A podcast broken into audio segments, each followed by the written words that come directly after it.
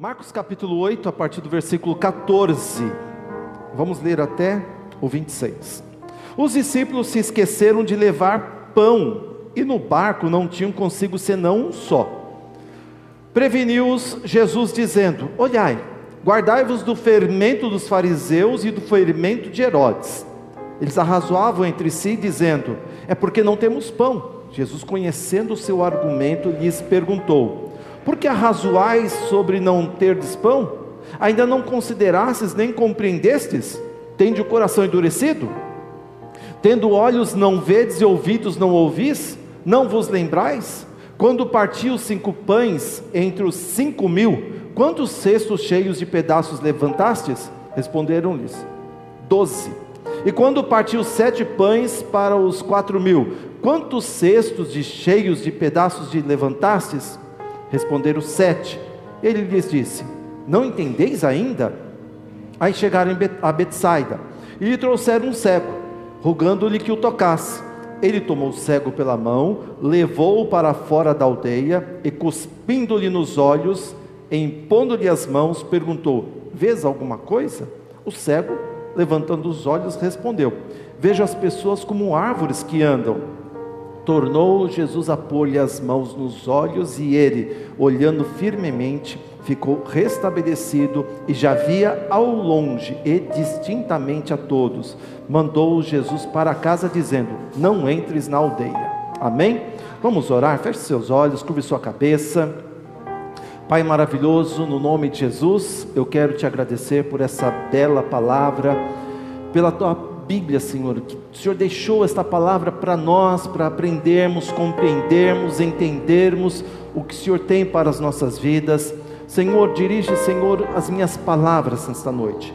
Que esta unção, esse mover do Teu Espírito Santo jamais falte em nossos corações e em nossa vida. Meu Deus, no nome de Jesus, aqui estou, ó Deus, para te servir, para te ouvir e confiar em Ti em todo momento. No nome de Jesus eu te peço, no nome de Jesus eu te agradeço para sempre. Amém. Amém, queridos. Quantos de vocês já tinham lido esta palavra? Várias pessoas, graças a Deus. Olha só que interessante, curar cegos fazia parte do ministério de Jesus, era algo praticamente comum na vida de Jesus. Ele curava cegos fisicamente, casos reais, casos verdadeiros, e de maneiras as mais diversas. Nessa aqui ele chega e cospe no olho da pessoa, no outro ele faz cospe no chão, faz um lodinho, coloca ali no olho da pessoa. No outro simplesmente eu quero ser curado e a pessoa é curada, é transformada. Então Jesus sempre estava curando cegos é, fisicamente falando, de uma maneira real, mas muitas vezes Jesus estava curando cegos para quebrar alguns paradigmas, alguns dogmas, alguns pensamentos, algumas maneiras de pensar de algumas pessoas. Então Jesus fazia isso para mudar a mentalidade das pessoas. É o mesmo que aconteceu lá em João capítulo 9, quando ele está caminhando e de repente os discípulos olham e vem um cego que é na, cego de nascença. Nasceu cego, estava cego ali, já era um senhor, não sei quantos anos ele estava ali, não me lembro se a Bíblia fala. Mas olha só, eu sei que ele era cego de nascença. E os discípulos param e perguntam para Jesus: Mestre, quem pecou para que ele nascesse cego? Seus pais ou ele mesmo? Quem foi o responsável disso? E Jesus falou: nem ele pecou, nem os seus pais pecaram, mas ele está nessa situação porque vocês vão ver a glória de Deus se manifestar na vida dele. E Jesus então faz um lodinho, cospe no chão, faz um lodinho, unta os olhos do cego e fala para o cego: vai lá no tanque de Siloé, se lava e você vai voltar a ver, vai começar a ver. E o cego fez isso havia uma crença, né, até mesmo nos dias de hoje, que existia a maldição hereditária, existe ainda a maldição hereditária, e os discípulos estavam ali com esse pensamento, né? Olha, o pai pecou, então o pecado do pai passou para o filho, mas você sabe lá em Ezequiel fala, né, que o filho não levará a maldade do pai nem a maldade do filho, porque o pai comeu uvas estragadas, o dente estragou, então o filho vai ter uvas, é, os dentes estragados porque o pai comeu a uva estragada? Não, então Jesus estava falando, olha, não é isto. Não é desta maneira. Mas não era só para os discípulos que ele estava ensinando, ele estava curando aquele cego para mexer também com os fariseus que estavam ali era um dia de sábado, e Jesus então gera uma controvérsia, porque ele manda então é, o, o, cego que foi curado procurar então os fariseus, e ele aparece lá, e os fariseus falam assim: Mas quem te curou? Olha, eu não sei quem me curou, era um tal de Jesus, mandou eu colocar, é, ele fez um, uma pastinha lá com pó, com saliva, buntou meu olho, mandou eu me lavar. Eu sei que eu me lavei e pronto, agora estou enxergando. Tá, mas hoje é sábado, pode curar, não pode? E começa aquele questionamento, bota ele no meio. Você é cego de nascença mesmo? Sou cego de nascença. Chama o teu pai, chama a tua mãe. Aí chama o pai e a mãe, que acontece? O pai e a mãe vai lá e fala assim: É teu filho? É meu filho. Mas ele está enxergando? Tá. Mas ele era cego de nascença? Era. Mas quem curou ele? Pergunta para ele, já é maior de idade. Ele fala assim: Olha, vocês já ouviram. Já falei que eu sou, eu era cego, agora estou curado. Então Jesus veio ali para quebrar alguns dogmas, alguns pensamentos. Porque os judeus queriam incriminar Jesus, porque Jesus estava fazendo cura no sábado, e Jesus, vou, vou, vou mexer, Jesus gostava disso, né? Você pega junto, você vê Jesus ali, um Jesus que, cheio de artimanhas, tão lindas, né? tão gostosas de se, se ler, de se imaginar, e ele faz isso.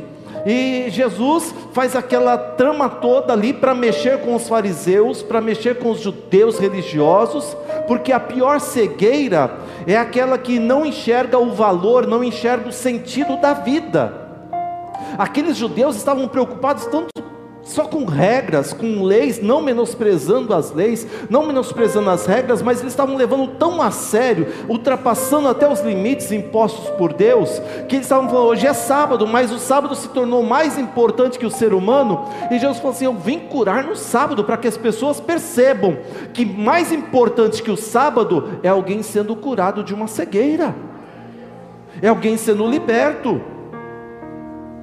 Eles não estavam entendendo esse sentido da vida, o valor da vida. Eles estavam presos às suas regras, às suas leis e não enxergavam com os olhos de Deus. Precisamos enxergar com os olhos de Deus. E cego na Bíblia, queridos, a Bíblia sempre se refere a, sempre não, grande parte, né, uma boa parte, melhor dizendo, ela se refere às pessoas que estão sem rumo na vida, sem direção na vida, sem perspectiva na vida, não tem visão da vida, não tem visão de futuro, não consegue pensar até mesmo na vida após a morte. Aliás, hoje fala-se muito sobre morte, né?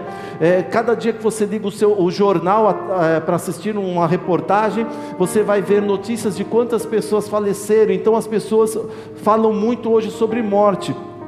Mas o problema hoje é que as pessoas estão cegas com relação à vida, mas não somente à vida que estão vivendo, mas também com relação à vida após esta vida, a vida pós-túmulo, a vida pós-morte, aonde vão passar a eternidade. Porque quando eu, eu entendo que existe um céu, existe uma eternidade de paz, existe uma eternidade de tormento, de, de condenação eterna, aí eu começo a enxergar essas coisas e eu começo a ver a minha vida de uma maneira diferente, e eu começo a viver de uma maneira diferente, porque quando eu enxergo como aquele homem que estava cego ali enxergou lá na frente, distante, ele começou a mudar a sua maneira de pensar. A gente muda a maneira de pensar.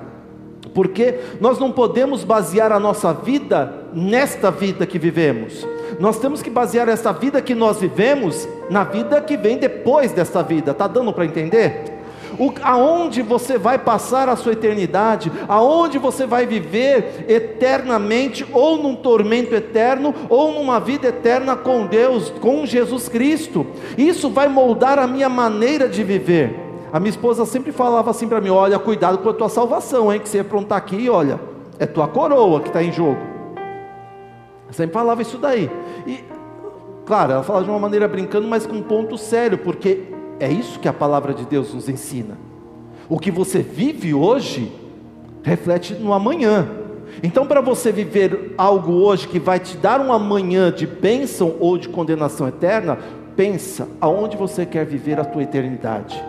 Aonde você se enxerga, o que você está vendo do teu futuro na eternidade? Aonde você se imagina? Isso vai refletir na tua maneira de viver hoje. Porque quando a gente começa a viver a nossa vida baseado numa eternidade com Jesus, porque quem tem Jesus tem vida, tem um sentido na vida, a vida, a nossa vida não vai ser mais uma vida de escuridão. A gente aceita Jesus, não é interessante isto, né? A gente aceita Jesus e a gente começa a enxergar as coisas de uma maneira diferente.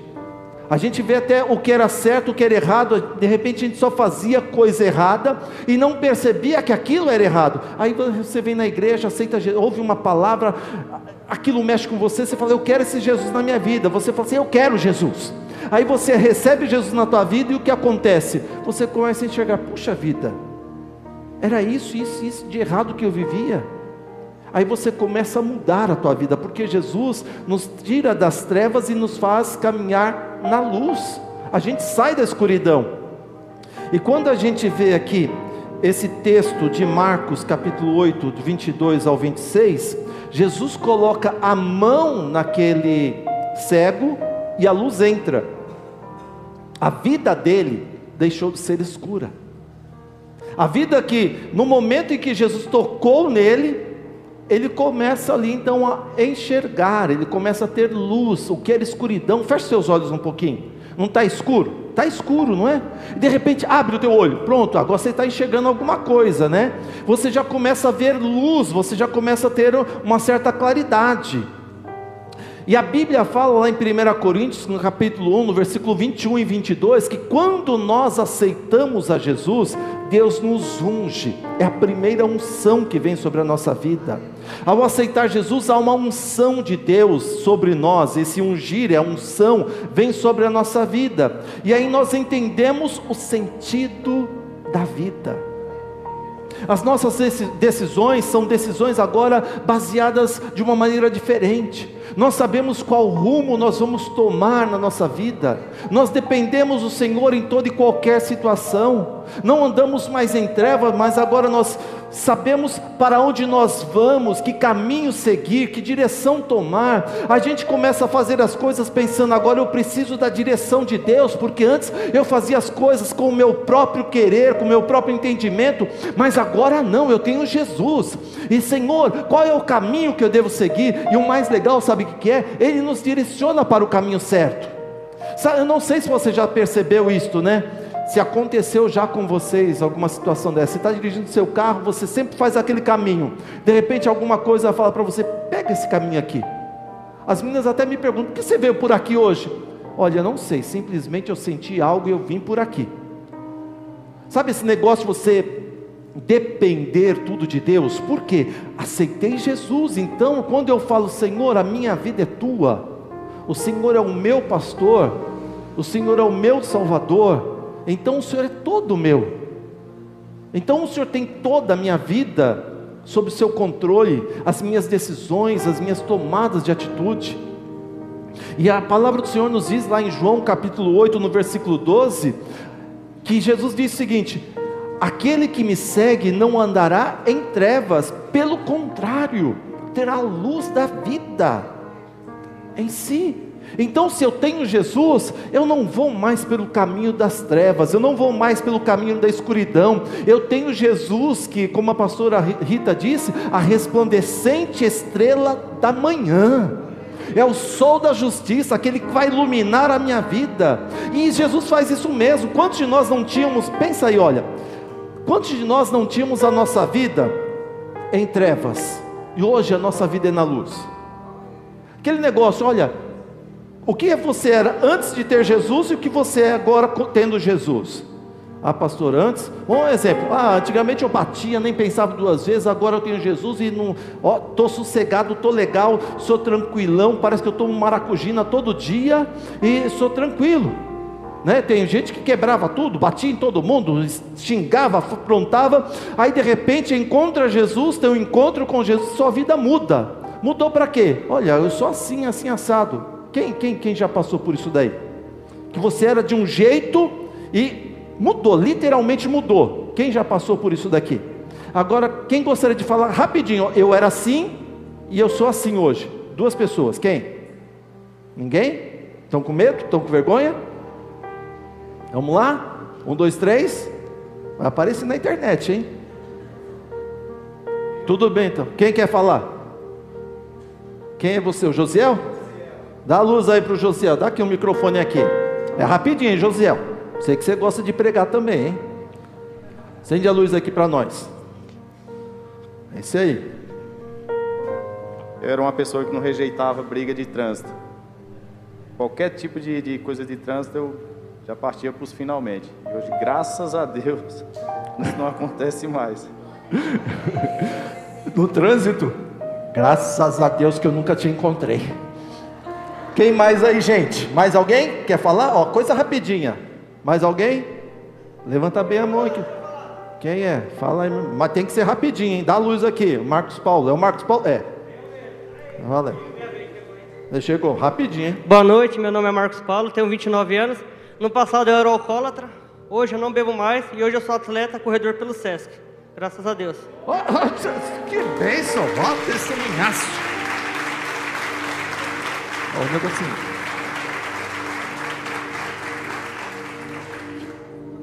De alcoólatra para atleta. Oh, que bênção. E o Josiel era brigão de trânsito, trabalhando na rua todo dia dirigindo, né? E nem vou falar o que, que ele faz com vocês, viu? Não, não vou falar não, que ele fica. Não, não, de repente aí vão. Né, deixa quieto. Gente, olha que coisa linda andar com Jesus, não é? Você aceita Jesus, ele começa a mudar isso em nós. Antes era só trevas, escuridão, agora a gente começa a enxergar. A gente vê a vida de uma outra forma, algo começa a mudar dentro de nós. Claro que a gente tem muitas dúvidas ainda sobre tantas coisas na nossa vida. O que, que a gente vai fazer? O que, que a gente vai ser? Que caminho eu tenho que seguir? Tal, mas com relação a Jesus, nós temos visão clara. A gente sabe a coisa certa. E Jesus então, queridos, pergunta para aquele cego: Vês alguma coisa? E o cego. Opa, alô? Barulhinho aí. Vês alguma coisa? Aí aquele cego, olha, ele começa a falar o seguinte: Eu vejo homens como se fossem árvores andando. Dá-se a entender que ele já viu alguma coisa antes, né? Se ele está vendo árvores e árvores andando, ele estava confundindo homens com árvores, homens com coisas. E Jesus é lindo demais, gente. Eu quero que você se apaixone por Jesus, tá? Se apaixone por Jesus, tá? Sabe por quê? Porque Jesus curou esse cego mais uma vez para curar os seus discípulos. Olha só, a partir do versículo 14, os discípulos estão ali, logo depois da multiplicação, da segunda multiplicação dos pães, sobraram sete cestos de pães, diga sete cestos. E os discípulos se esqueceram de levar pão quando entraram no barco, e só tinha um pão. Só tinha um pão. E o que acontece?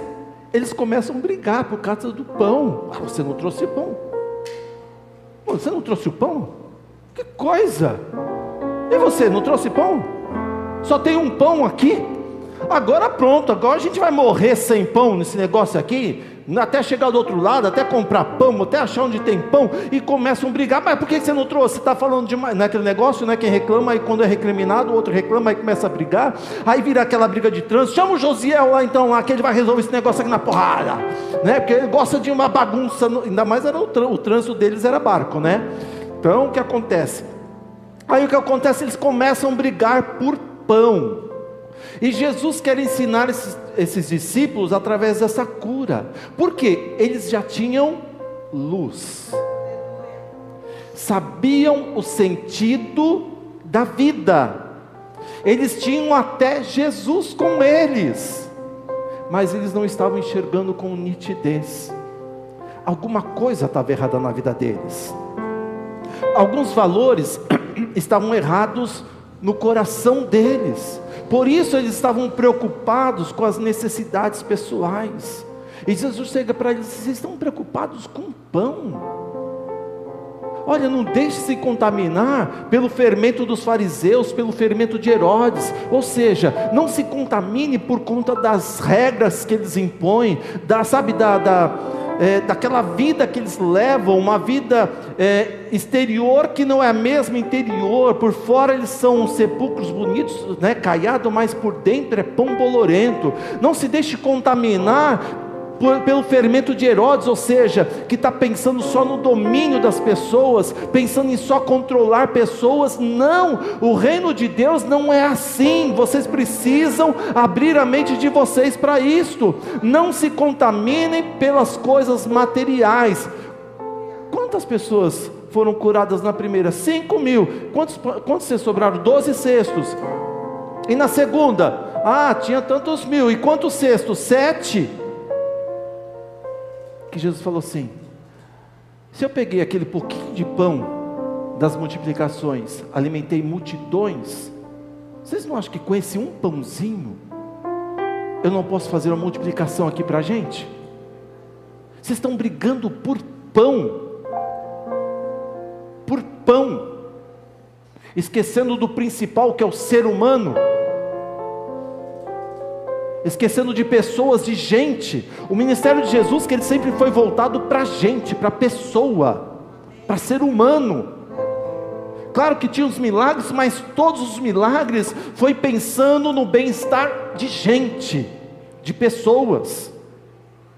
Porque ninguém enxerga com os olhos, Aquele cego, queridos, ele chegou ali, olha, está enxergando, olha, estou vendo homens como se fossem árvores andando. Só que Jesus estava ensinando os discípulos, porque ninguém enxerga com os olhos, a gente enxerga com o quê? Com a mente. Não é isto?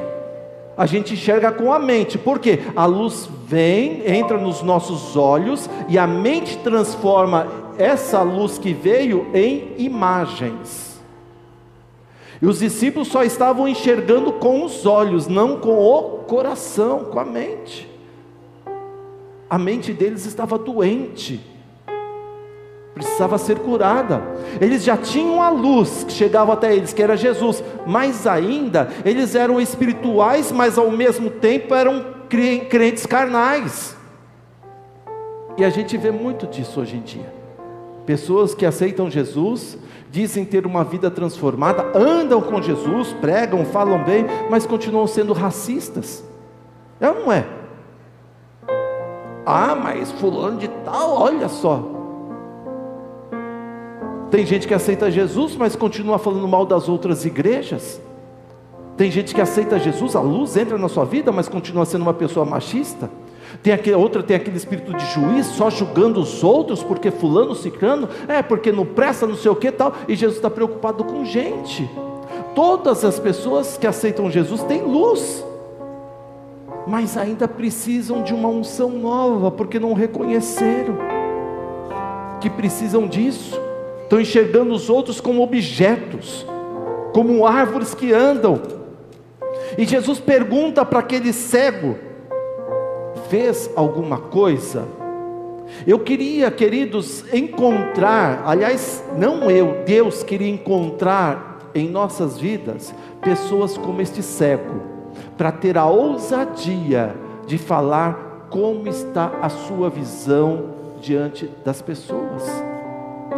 Como nós enxergamos as outras pessoas, de abrir o coração diante de Deus, falou: Senhor, eu estou vendo tal pessoa de tal forma, desse jeito, para mim é um objeto, para mim é um nada, para mim é não sei o quê.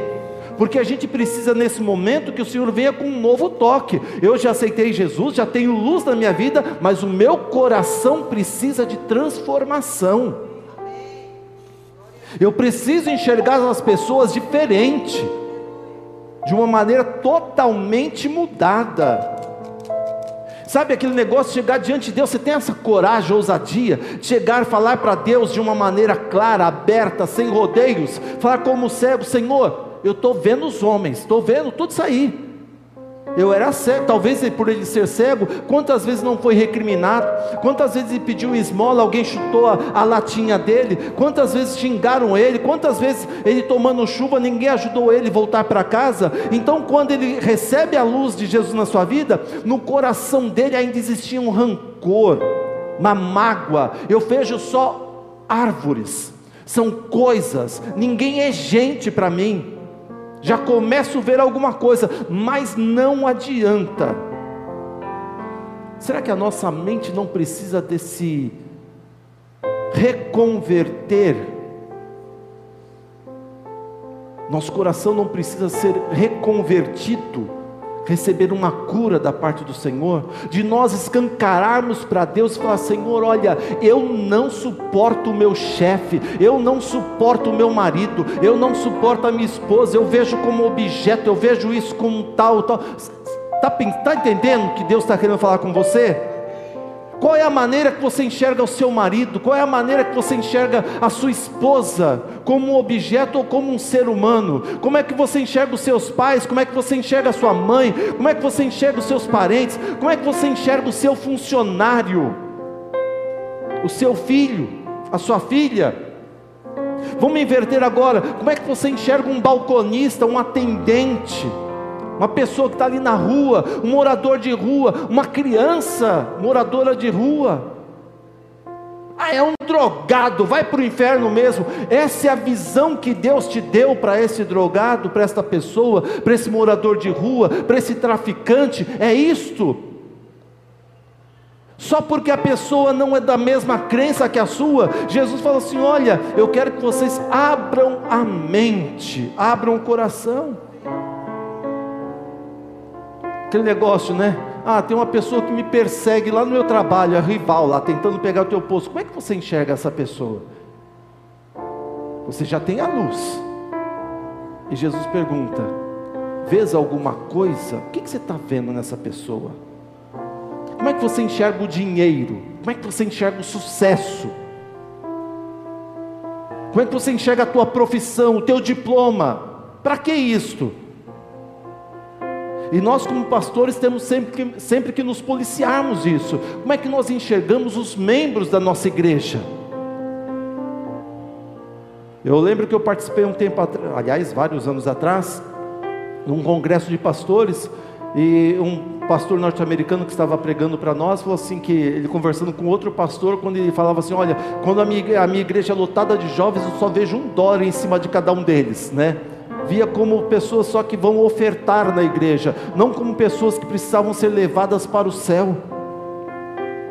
Você precisa da segunda unção de Jesus na tua vida para você começar a ver as pessoas com os olhos de Deus. Você precisa dessa segunda unção. Você quer receber. Tem pessoas que falam assim: ah, mas eu queria tanto batismo no Espírito Santo, falar, profetizar, revelação, isso, aquilo, outro. Como você vê as pessoas? Você está enxergando com os olhos de Deus? Senão não vai adiantar nada Deus te dar um dom, Deus te dar um batismo no Espírito Santo, Deus te dar unção, porque se você não tiver a visão que Deus tem pelas pessoas, Ele não vai te liberar. Você precisa de metanoia, que é o novo nascimento na sua mente, a mudança de mente. Deixa Deus governar a sua vida e deixa que Deus altere o seu coração. Que Ele altere você, que Ele altere a sua vida. Porque quando aquele cego falou: Senhor, eu estou enxergando homens como árvores. Jesus disse: então, você vai enxergar plenamente agora você vai enxergar pessoas, vidas. Enquanto você não enxergar as pessoas lá fora como pessoas que precisam de salvação, você vai continuar na sua vidinha, no seu jeito de ser e nada vai mudar na tua vida. Se você não tiver paixão pelas almas. Porque o versículo 25 diz que ele já via ao longe Deus um dia falou para você: ó, você tem um chamado pastoral, mas enquanto você não olhar as pessoas com o amor de Deus, isso jamais vai acontecer na tua vida. Eu estava conversando aqui na quarta-feira com o pastor Clarindo, a gente terminou o culto conversando, e ele contando né, as aventuras dele lá, porque como a igreja dele ali no, no Jaguaré, ele é conhecido por todo mundo lá, né? Desde o traficante até o usuário de droga, ele entra nas favelas, um pastor Clarindo, pastor Clarindo, e a Thaís, minha filha, você já, quem conhece a Thaís sabe, né? Ela tem uma paixão gigante por isso. Pastor, quando o senhor fazer trabalho lá na favela, no meio dos traficantes, dos drogados, me chama. Ela se oferecendo para isto, né? É essa visão que a gente precisa ter, de enxergar que a outra pessoa precisa de Deus, independente da situação dela. Como você está enxergando os homens, as mulheres, as pessoas? Sem isso, queridos, a gente não vive. Sabe por que eu comecei falando sobre a questão da eternidade? Eu não quero que as minhas irmãs, o meu irmão, os meus parentes, familiares vão para o inferno. Então, quando eu enxergo a eternidade, eu moldo a minha maneira de ver as pessoas e o que eu quero para essas pessoas. Eu quero que elas vão para o céu comigo.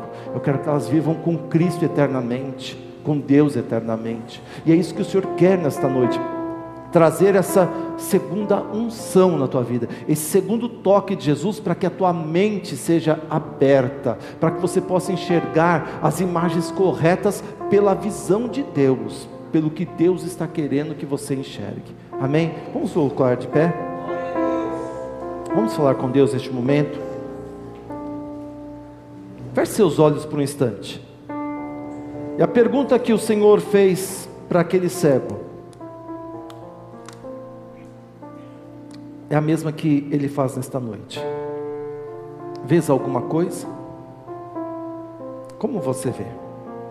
Como você está enxergando?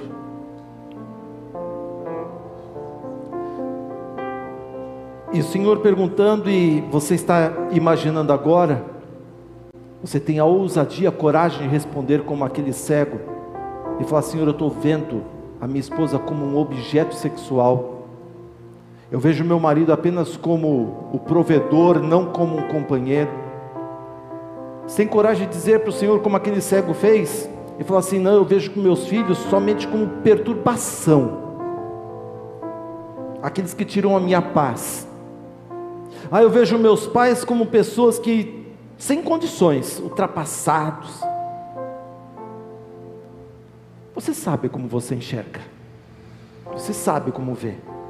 Mas esta noite o Senhor quer que você tenha uma segunda unção. Escancar o teu coração para Deus e fala a verdade para Ele. Para que Ele possa vir na tua vida e mudar a tua maneira de enxergar. Aí você vai começar a enxergar com os olhos de Deus. E você vai poder ver que Deus pode transformar a vida dessas pessoas e você vai viver um paraíso aqui na terra. Senhor, no nome de Jesus Cristo, debaixo da tua palavra, meu Deus. Eu quero te agradecer, porque o Senhor nos trouxe nesta noite para uma noite de cura cura da nossa alma, cura da nossa visão, da maneira que nós enxergamos a vida e da maneira como nós enxergamos pessoas, gente.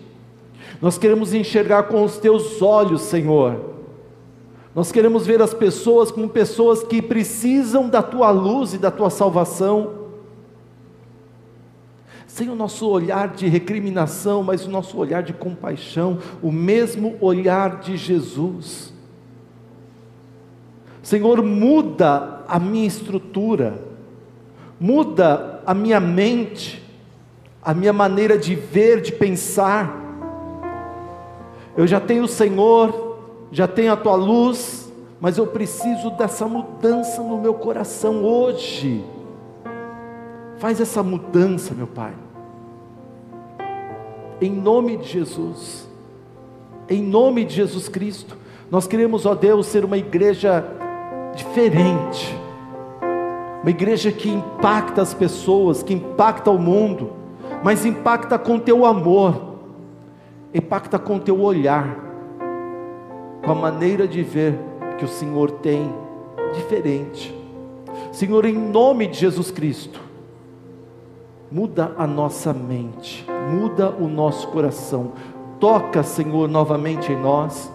Toca novamente como na primeira, naquele primeiro encontro que tivemos contigo e que nós possamos voltar ao primeiro amor. Ao primeiro amor. Em nome de Jesus que eu te peço.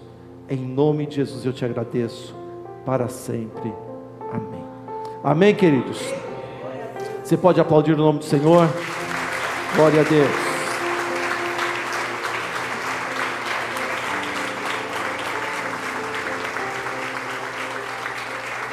Queridos, Deus abençoe sua vida de uma maneira especial. Que você tenha uma semana abençoada. Já fomos abençoados, que você seja ainda mais abençoado, que você possa transbordar e esse olhar diferente possa impactar pessoas e trazer pessoas para Cristo. Amém? Eu creio nisso que Deus vai te usar. Amém? Que a graça do Senhor Jesus, o amor de Deus, a comunhão do Espírito Santo seja conosco hoje, amanhã e para sempre. Amém?